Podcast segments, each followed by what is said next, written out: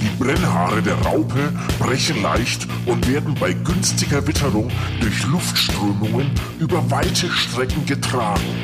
Die alten Larvenhäute bleiben nach der Häutung in den Nestern, weshalb die Konzentration an Brennhaaren oft sehr hoch ist.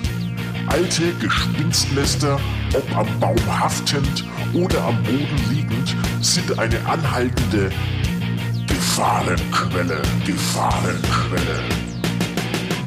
Eichen, Eichen, Eichen, Prozessionsspinner, Eichen, Eichen, Eichen, Prozessionsspinner, Eichen, Eichen, Eichen, Prozessionsspinner, Eichen, Eichen, Eichen, Prozessionsspinner.